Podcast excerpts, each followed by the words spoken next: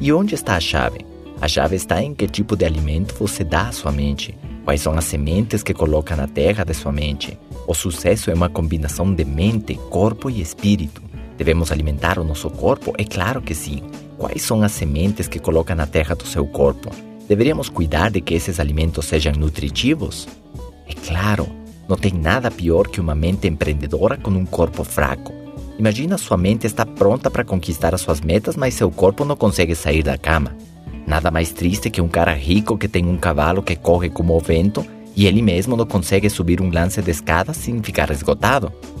Devemos escolher a melhor nutrição para nosso corpo, assim como escolhemos a nutrição para nossa mente. As ideias refinadas, uma refeição intelectual que some, que desenvolva o seu ser, que eleve seus pensamentos, que te coloque por cima das pequenas coisas que ocupam o tempo das pessoas de cabeça pequena.